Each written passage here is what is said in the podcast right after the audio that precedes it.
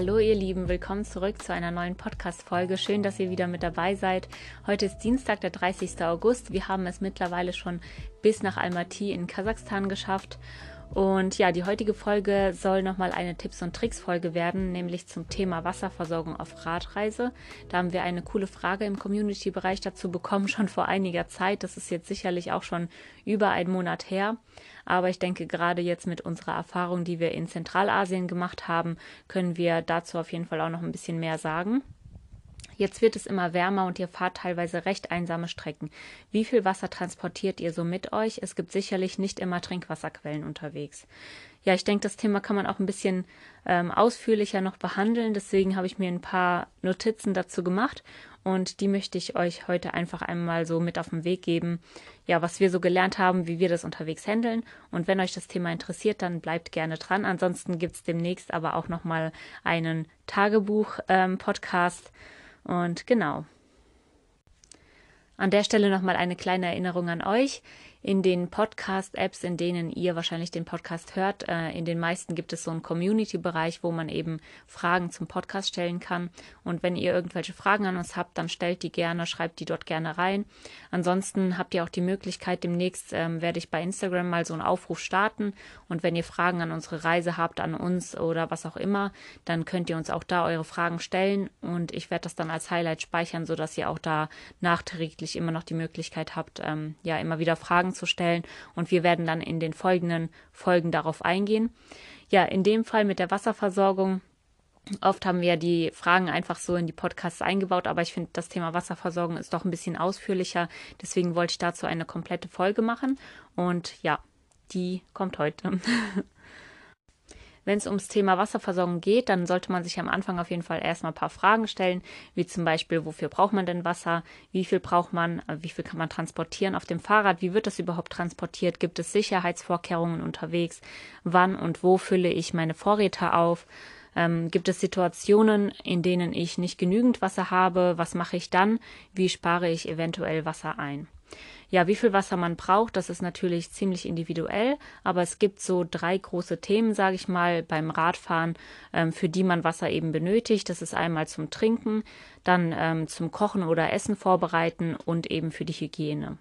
Beim Trinken ist ja klar, mindestens zwei Liter am Tag ähm, pro Person äh, sollte man eben trinken. Und wenn man schwitzt oder je nachdem, wie auch die Umgebungsluft ist, ob es sehr feuchte Luft ist, ob es trocken ist, ob es sehr heiß ist und so, kann es auch sein, dass man halt wesentlich mehr trinken muss. Natürlich auch je nachdem, wie die Strecke ist. Wenn es super anstrengend ist, dann braucht man auch mehr Wasser. Genau, dann gibt es das Thema Kochen. Wir machen das meistens so, dass wir morgens zum Beispiel Haferflocken kochen und uns einen Kaffee machen, ähm, ab und zu vielleicht auch einen Tee. Und ja, dann braucht man danach zum Geschirrspülen Wasser und mittags vielleicht zum Gemüse und Obst waschen. Also wir machen mittags eher so Snackpausen, keine großen Pausen, bei denen wir kochen. Und abends dann nochmal ähm, gibt es dann großes warmes Essen, zum Beispiel Nudeln oder eine Suppe. Dafür braucht man natürlich dann auch wieder Wasser nachträglich zum Geschirrspülen. Und wenn es ums Thema Hygiene geht, dann natürlich zwischendurch zum Händewaschen, zum Zähneputzen, Gesicht waschen, für eine Katzenwäsche oder aber auch eine Outdoor-Dusche und auch zum Wäschewaschen. Dann gibt es auch noch so ein paar Spezialfälle, wie zum Beispiel, wenn man sich verletzt hat, dann wäscht man auch gerne mal die Wunde aus oder einfach die Hygiene zwischendurch, wenn man auch in der Natur mal auf die Toilette muss, weil man keine öffentliche Toilette hat. Und genau. Grob kann man auch noch Trinkwasser und Nutzwasser unterscheiden. Nutzwasser, ja, halt einfach das Wasser, mit dem man zum Beispiel sich wäscht, Wäsche wäscht ähm, oder Geschirr spült. Das muss natürlich nicht so eine Qualität haben wie das Trinkwasser. Und ähm, da gibt es auf jeden Fall auch Sicherheitsvorkehrungen, die man treffen kann. Wir haben zum Beispiel auch für den Fall der Fälle immer einen Wasserfilter dabei. Ähm, den Namen weiß ich jetzt gerade nicht auswendig, aber da könnt ihr in unserer Ausrüstungsliste schauen. Die ist auch immer verlinkt unter dem Podcast in den Show Notes. Ansonsten findet ihr den aber auch in der Bio bei Instagram. Und genau, ansonsten ähm, ja, gibt es einfach ein paar Sachen, die man so beachten kann. Sachen, die man wissen sollte. Für mich war auch wichtig so eine psychische Komponente, ob man überhaupt Leitungswasser zum Beispiel vertraut. Ich weiß noch, ähm, dass wir vor einigen Jahren erst auf Leitungswasser umgestiegen sind und bei mir hat das anfangs ein bisschen gedauert, bis ich so dem Leitungswasser komplett vertrauen konnte. Ähm, wir hatten dann in der, in dem Wohnhaus, in dem wir gelebt haben, im Eingangsbereich auch so einen Zettel über die Wasserkontrolle hängen. Das hat mir so ein bisschen geholfen, so wirklich zu glauben, okay, das Wasser ist ganz okay. Und genau, wenn man aber damit schon Probleme hat, ja, dann sollte man wahrscheinlich von Anfang an einfach Wasser kaufen. Ähm, aber ich denke, auf einer Radreise ist es wirklich fast unmöglich, immer nur Wasser zu kaufen. Also irgendwann muss man auf natürliche Quellen auch zurückgreifen ja, ansonsten heißt es eigentlich immer den Kopf ein bisschen einschalten und äh, seine Sinne mitnehmen. Ähm, wenn wir Wasser unterwegs auffüllen, dann achten wir zum Beispiel darauf, ist das Wasser warm oder kalt. Wenn das Wasser warm ist, dann kann das ein Hinweis darauf sein, dass das Wasser zuvor irgendwo in der Zisterne oder so gesammelt wurde. Und immer wenn Wasser steht, dann besteht die Gefahr, dass sich dort Keime verbreiten können. Und gerade auch bei der Wärme vermehren die sich natürlich noch mehr. Deswegen von warmem Wasser sollte man eher die Finger lassen. Wir hatten zum Beispiel auch in Kirgistan den Fall, ähm, da hat man uns erzählt, die Leute, die haben sowieso beschränktes Trinkwasser. Also die haben nicht rund um die Uhr Wasser, sondern bei denen wird es irgendwie morgens um sechs angeschaltet und abends um sechs ausgeschaltet.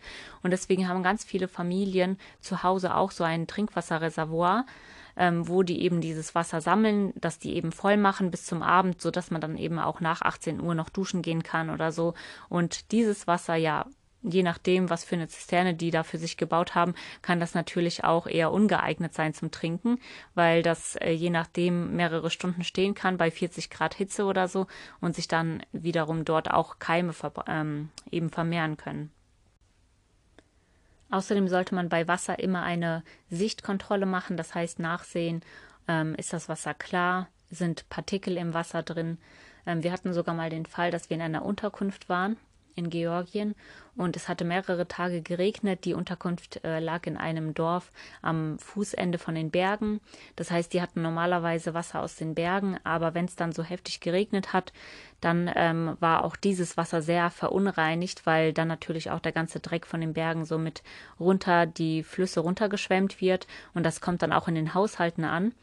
Ähm, die Familien hatten dann zum Beispiel große Wasserbehälter, wo sie einfach äh, immer schon so einen Wasservorrat einfach stehen haben für solche Tage eben, wo das Wetter schlecht ist. Und es dauert halt einfach dann mehrere Stunden, manchmal einen Tag oder so, bis das Wasser wieder klar wird. Aber das will man dann natürlich auch nicht trinken. Ansonsten, wenn wir uns Wasser abgefüllt haben, haben wir auch oft erstmal einen Behälter genommen, der so ein bisschen durchsichtiger war, so dass wir auch sehen konnten, wie ist das Wasser. Oder dann schaut man einfach mal von oben so rein und äh, sieht eben, ob da kleine Partikel drin schwimmen oder nicht. Ähm, das wäre für uns auch immer dann ein Grund, dann vielleicht nach einer anderen Quelle zum Beispiel zu suchen. Dann ist es auch immer ganz gut, ähm, wenn man sich vorher einfach informiert, ob in dem Land, in dem man jetzt das Wasser trinken möchte, ob das okay ist oder nicht. Es gibt einfach Länder, in denen man weiß, zum Beispiel Ägypten, ich glaube, das weiß jeder, der schon mal da Urlaub gemacht hat, da sollte man das Leitungswasser nicht trinken. Man soll das ja selbst zum Zähneputzen nicht verwenden. Ähm, das ist natürlich auch ganz gut, wenn man das einfach grundsätzlich weiß, weil dann kann man auch seine, ja, seine Bedürfnisse der Wasserversorgung anpassen. Und ähm, ansonsten kann man aber auch immer einen Geschmackstest durchführen. Theoretisch sollte man dann ungefähr 20 Minuten warten, um zu gucken, grummelt der Bauch danach oder nicht. Ähm, die Zeit hat man jetzt meistens nicht. Ähm, ich finde, meistens merkt man das schon direkt, wenn man das Wasser probiert, ob das jetzt verträglich ist oder nicht. Wenn man da Bedenken hat, weil das irgendwie komisch schmeckt, dann sollte man lieber die Finger davon lassen. Ja, zusammenfassend kann man sagen, dass das Trinkwasser im deutschsprachigen Raum sogar höheren Qualitätskontrollen unterliegt als industriell abgepacktes Mineral- und Tafelwasser. Somit hat es also einen sehr hohen Reinheitsgrad und in anderen Ländern ist das Trinkwasser oft nicht so gut aufbereitet oder wird auch nicht so viel kontrolliert. In Europa ist es noch ziemlich gut. In Zentralasien steht das Wasser oft. Also da habe ich ja jetzt auch schon von Kirgistan das Beispiel erzählt. Und ähm, bei Wikipedia stand sogar, dass das äh, Grundwasser von China 60 bis 80 Prozent verschmutzt ist, sodass es sogar dann nicht mehr als Trinkwasser geeignet ist. Aber grundsätzlich in unseren Regionen ähm, ja, kann man eigentlich davon ausgehen, dass das Wasser eine sehr gute Qualität hat. Ja, ist man sich dennoch unsicher, sollte man auf jeden Fall einen Filter benutzen. Da gibt es auch ganz viele auf dem Markt, die klein sind, ähm, nicht so teuer sind und wenig wiegen. Unserer ist von Katadyn Be Free kostet ähm, ungefähr 35 Euro, ist nur 10 Zentimeter groß und wiegt gerade mal 50 Gramm. Ja, was auch ganz gut ist, wenn man bedenkt, dass wir den, wie gesagt, fast das erste ganze Jahr gar nicht benutzt haben. Ähm, der ist auf jeden Fall auch kompatibel mit unserer Wasserblase, zu der erzähle ich später noch ein bisschen mehr und der ist sehr effizient. Ähm, der hat so eine Hohlfasertechnologie mit einer Membran, also über so Kapillare wird quasi das Wasser gereinigt und man kann den benutzen für ungefähr 1000 Liter Wasser. Ähm, ich denke, dass wir mittlerweile in Zentralasien wahrscheinlich schon so um die 400, 500 Liter damit gefiltert haben. Ähm, der hilft gegen Mikroorganismen und ich habe jetzt sogar gelesen, dass er auch bei trübem Wasser ähm, benutzt werden kann. Ähm, ich denke, dass wir ja eigentlich noch nie trübes Wasser als Trinkwasser genommen haben. Und ja, der hat so ein Mundstück. Das Mundstück benutzen wir aber nie, ähm, um daraus zu trinken. Ja, weil wir einfach den Filter auch sauber halten wollen. Eigentlich benutzen wir den Filter einfach nur, um in ein anderes Gefäß das Wasser umzufiltern. Und ähm, außerdem hat dieser Filter auf jeden Fall auch eine sehr leichte ähm, Handhabung, dass der gereinigt werden kann. Man muss den einfach nur so ein bisschen in Wasser ausschütteln, dann ist er wieder sauber. Also auch sehr praktisch für unterwegs. Im Großen und Ganzen kann man also vier Aspekte beachten bei der Wahl des Trinkwassers. Das ist einmal das Wissen, ähm, ob man überhaupt in dem Land das Trinkwasser trinken darf. Zweitens dann, ähm, ja, wenn man das Wasser fühlt, ist es warm oder kalt. Das kann ein Hinweis darauf sein, ob es aus einer Zisterne, aus einer Regentonne, aus einem See kommt oder eben frisch aus den Bergen, aus einem fließenden Fluss. Dann ähm, sollte man das Wasser anschauen, also eine Sichtkontrolle durchführen, sind Partikel in dem Wasser, ist das Wasser trüb oder verdreckt und als letztes noch ein Geschmackstest, der kann auch immer ähm, ja, einem einfach ein gutes oder schlechtes Gefühl bei Wasser geben, wo man sich dann eben entscheiden kann, ob man dieses Wasser trinken würde. Ja, und wenn man dann immer noch Bedenken hat, dann hat man eben die Wahl, dass man das Wasser entweder abkocht oder eben filtert mit seinem Wasserfilter. Da muss man natürlich auch sehen, wie hoch ist dem seine Reinigungswirkung. Ja, kommen wir zum Transport des Wassers. Wie transportiert man denn Wasser auf dem Fahrrad und wie viel Wasser kann man transportieren? Da sollte man sich auf jeden Fall auch vor der Reise Gedanken machen, damit man auch immer Puffer nach oben hat, falls man in Regionen kommt, wo eben die Wasserversorgung nicht so gut ist. Ähm, wir haben zurzeit eine feste Kapazität an Flaschen für drei Liter. Und dann gibt es noch so Wasserbeutel, die man ebenfalls mit Wasser auffüllen kann und dann halt zusätzlich einfach irgendwo auf das Fahrrad draufschnallen kann, mit einem Spanngurt befestigen kann. Und ähm, da haben wir jeder nochmal eine Wasserblase, die drei Liter fasst. Das heißt also, wir können grundsätzlich jeder sechs Liter Wasser transportieren. Ähm, außerdem haben wir vorne am Lenkrad beide ein Feedback, also eine Pouch, in die im Prinzip Essen oder ebenfalls eine Wasserflasche rein kann. Jetzt, wo wir in den Sommer reingefahren sind, haben wir auch dort Wasserflaschen reingetan. Das heißt, ähm, in den heißeren Regionen hatte dann jeder sogar die Möglichkeit, fünf Liter Wasser zu transportieren. Nur anhand dessen, was man an Flaschen hat, dann eben noch diese drei Liter für die Wasserblase, die man dann zum Abend zum Beispiel mal voll gemacht hat zum Duschen und ähm, ansonsten hat man aber auch immer noch die Möglichkeit, kreativ zu werden. Äh, wir haben ja auch noch einen faltbaren Rucksack, den wir zum Beispiel für Einkäufe nutzen.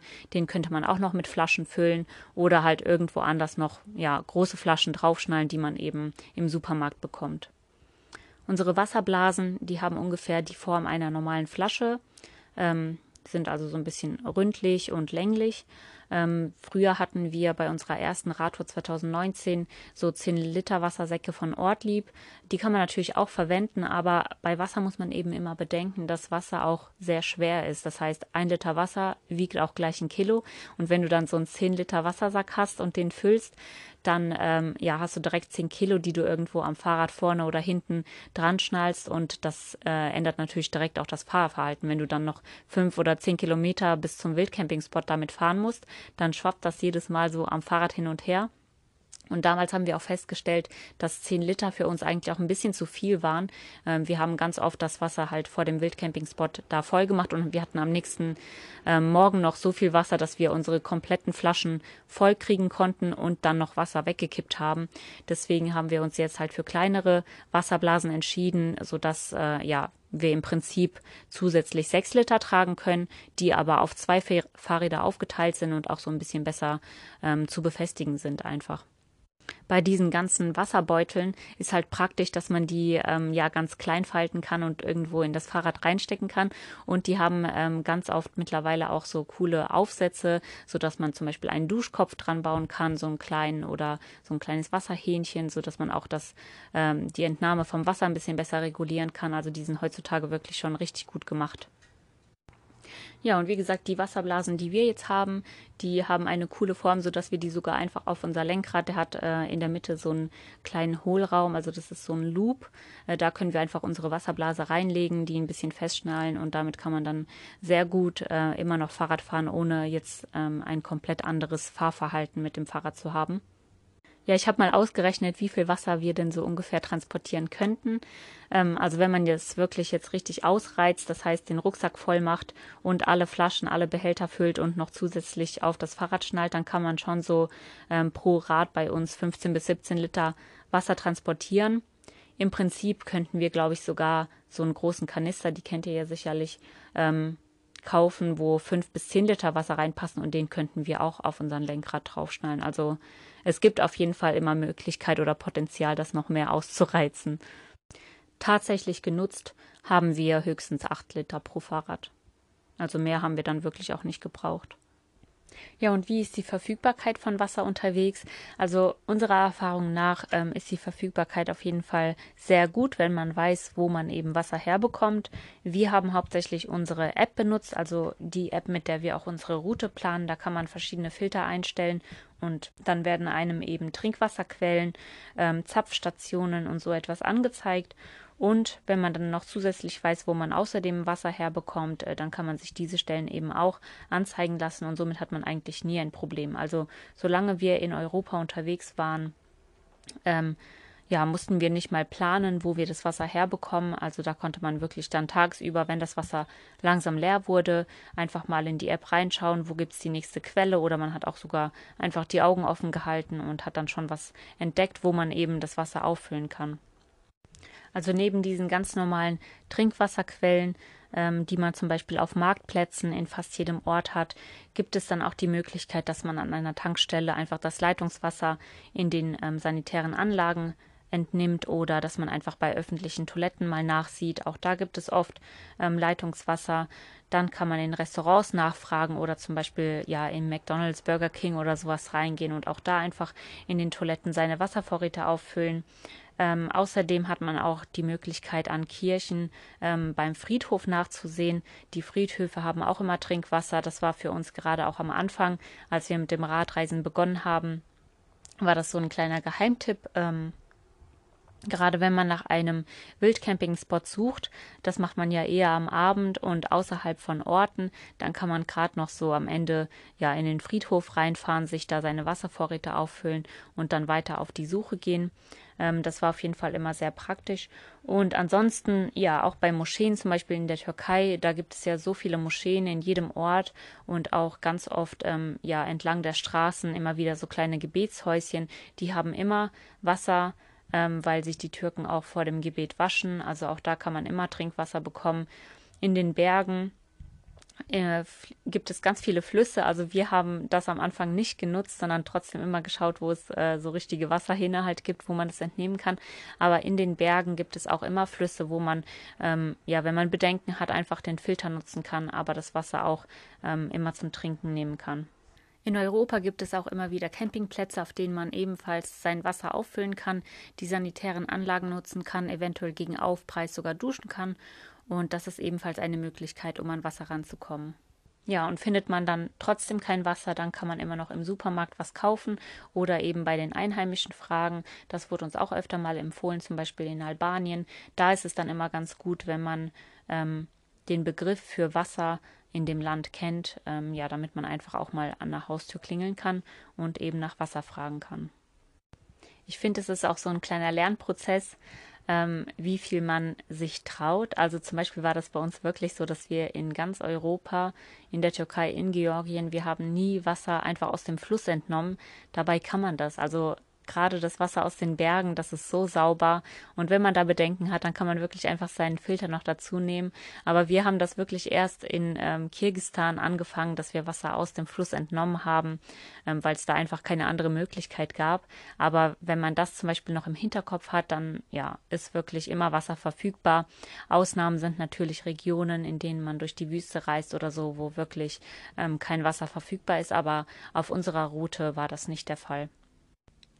In Zentralasien haben wir aber dann schon bemerkt, dass die Verfügbarkeit von Wasser ein bisschen anders ist. Also ähm, in den Bergen war es kein Problem, aber wo wir zum Beispiel im Ferganatal unterwegs waren, das war so eine flache Ebene in, in Usbekistan, ähm, da ist das Wasser schon nicht so häufig verfügbar gewesen, weil einfach viele Haushalte noch kein fließendes Wasser haben in Form von Trinkwasser, sondern nur als Nutzwasser und ähm, auch viele öffentliche Toiletten sind noch diese ähm, Blumsklos, die auch gar keinen Wasserhahn haben. Das heißt, auch da kann man zum Beispiel nicht hinfahren, um Trinkwasser aufzufüllen. Selbst an Tankstellen ähm, konnte man auch oft nicht ähm, bei den öffentlichen Toiletten Wasser finden. Also die haben einfach keine Wasserhähne und da muss man dann schon ein bisschen drauf zurückgreifen, was vielleicht die Einheimischen sagen, wo es ähm, so eine öffentliche ähm, Entnahmestelle gibt oder eben ja ein bisschen mehr noch seiner App vertrauen. Und da gehörte dann schon ein bisschen mehr Planung dazu. Also da ähm, kam es schon vor, dass wir dann einfach am Morgen, bevor wir losgefahren sind, schon direkt geschaut haben,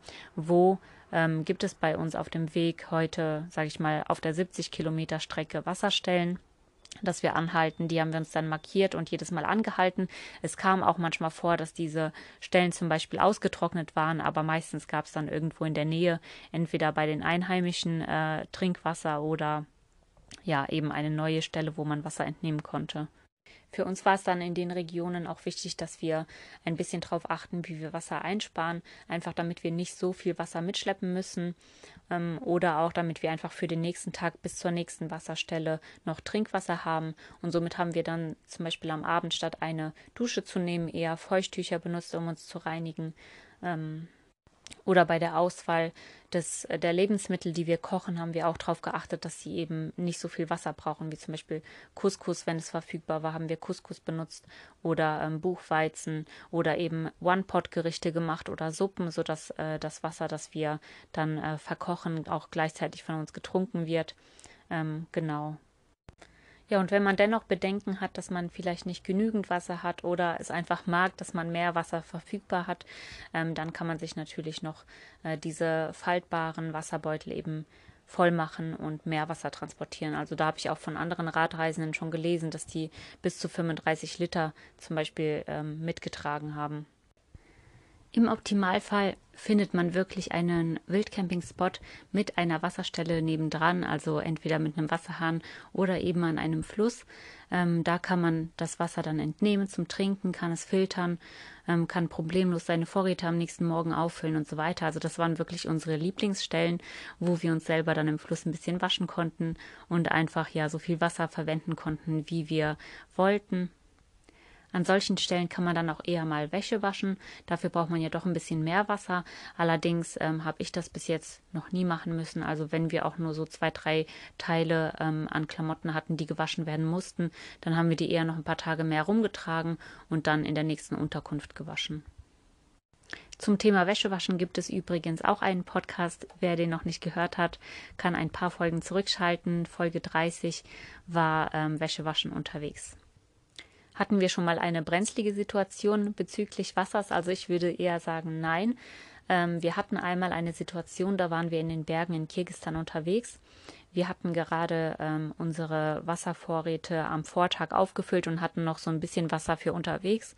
Und langsam am Abend hatten wir dann schon Durst und ähm, wollten uns auch einen Wildcampingspot suchen und hatten dann halt noch zwei Wasserstellen auf unserer App, die uns angezeigt wurden. Die erste Stelle war ausgetrocknet und die zweite Stelle war ein Fluss. Da haben wir das Wasser so ein bisschen entnommen und geschaut und da waren halt so kleine Partikel drin. Und ähm, das war halt so das erste Mal, dass wir Wasser aus dem Fluss entnehmen ähm, mussten oder sollten. Und dann haben wir gedacht, nee, können wir das nehmen? Äh, lieber nicht. Stell dir vor, der Filter, der ähm, ja geht dadurch irgendwie zu oder so. Und wir haben uns dann halt einfach nicht getraut, dieses Wasser zu nehmen und haben stattdessen entschieden, weiterzufahren, ähm, um halt ja weiter zu suchen. Und da sind wir zum Beispiel dann immer, immer weitergefahren und ich glaube, wir mussten noch 20 oder 30 Kilometer machen, obwohl wir schon richtig fertig und müde waren. Und sind dann halt bis in die nächste Stadt gefahren, wo es dann Supermärkte gab und wir uns dann ein bisschen Wasser gekauft haben. Ja, aber das war eigentlich keine realistische, ähm, gefährliche Situation, sage ich mal, weil jetzt so im Nachhinein ähm, denken wir auf jeden Fall, dass man das Wasser dort hätte auch entnehmen können. Und wir hatten auch davor schon, als wir berghoch gefahren sind, hatten wir auch ein paar Flüsse, wo man ebenfalls hätte das Wasser entnehmen können. Aber wir haben es halt die ganze Zeit nicht gemacht, weil wir gedacht haben, wir kommen noch an unsere Wasserstellen. Und ähm, ja, die haben sich dann im Nachhinein halt auch als nicht so perfekt für uns ähm, herausgestellt. Aber ja, letztendlich in den folgenden Wochen, da sind wir auch weiter durch die Berge gefahren, ähm, haben wir dann auch angefangen, das Wasser aus den Flüssen einfach zu entnehmen, zu filtern, abzukochen. Und ähm, dann war das auf jeden Fall für uns auch kein Problem. Also letztendlich würde ich sagen, war das auf jeden Fall keine ähm, richtige Notfallsituation und wir sind ja an Wasser rangekommen. Also ja. Und ähm, manche Sachen, die muss man einfach unterwegs mal machen, damit man sich traut, damit man sieht, dass man eigentlich ähm, ja keine Angst davor haben muss, sich nicht scheuen muss. Und wenn man das äh, sich getraut hat, dann fühlt man sich eigentlich auch immer freier. Also zum Beispiel hatten wir auch am Anfang die Situation, ähm, die in der ersten Zeit, dass wir halt immer, wenn wir äh, unterwegs geduscht haben, dann haben wir halt immer geguckt, wo wir Duschen finden. Dabei hatten wir ja auch eine mobile Dusche dabei. Und erst als wir dann nach Monaten irgendwann unsere mobile Dusche ausprobiert haben, haben wir gemerkt, was wir eigentlich für eine Freiheit mit der haben, dass wir die dabei haben. Und ähm, danach traut man sich auf einmal die ganze Zeit in der Wildnis dann ganz normal duschen zu gehen, ohne die ganze Zeit nach irgendwelchen öffentlichen Duschen zu suchen. Ne? Ja, also das sind halt so Situationen, da muss man sich einfach mal trauen und dann, ja, ist alles easy. Bevor wir zum Ende der Folge kommen, noch ein paar Worte zum Thema Gewicht. Ähm, wie ich erwähnt habe, ist ja ein Liter Wasser direkt ein Kilo schwer. Das heißt also, wenn man einen 10 Liter Wassersack mit Wasser füllt, dann hat man auch ziemlich viel ähm, Gewicht, das man mit sich tragen muss. Das hat für uns mehrere Konsequenzen. Zum einen haben wir unsere ähm, Flaschenhalter am Fahrrad so angebracht, dass auch die Gewichtsverteilung ganz gut ist. Also wir haben zum Beispiel die ganz große Flasche, die bei uns zwei Liter fassen kann, die haben wir am Tretlager, also so dass die am tiefsten Punkt des Fahrrads ist. Und ansonsten haben wir Flaschenhalter halt vorne an der Gabel, so dass auch das Gewicht eher am vorderen Teil des Fahrrads verteilt ist. Und ähm, gleichzeitig achten wir dann aber auch darauf, wenn wir zum Beispiel einen Berg hochfahren und wissen, wir haben jetzt eigentlich unnötig viel Wasser dabei und nach dem Berg kommt wieder eine Wasserquelle, dann kann es auch vorkommen, dass wir zum Beispiel das überflüssige Wasser ähm, auskippen, damit wir einfach leichter den Berg hochkommen. Das hat aber auch zur Konsequenz, dass wir zum Beispiel schneller unterwegs sind, weil einfach die Fahrräder leichter sind. Und ähm, schneller unterwegs sein heißt natürlich auch vielleicht ähm, ja einfacher mehr Kilometer machen können. Und wir haben zum Beispiel festgestellt, dass wir ähm, ja wirklich auch in den Bergen ziemlich lange Strecken manchmal zurücklegen und andere Tourer zum Beispiel eher vielleicht nur 10 Kilometer über die Berge machen, wo wir dann 30 Kilometer schaffen berghoch. Und das hat natürlich auch die Konsequenz, dass man auch da ein bisschen äh, ja schauen und überlegen muss, wie viel Wasser transportiert man. Wir haben dann wahrscheinlich auf unserer Strecke mehr Quellen. Ähm, unterwegs gesehen, als ja man vielleicht mit einem schwereren Rad schaffen würde. Ja, und das war es dann eigentlich auch zum Thema Wasserversorgung auf Radreise.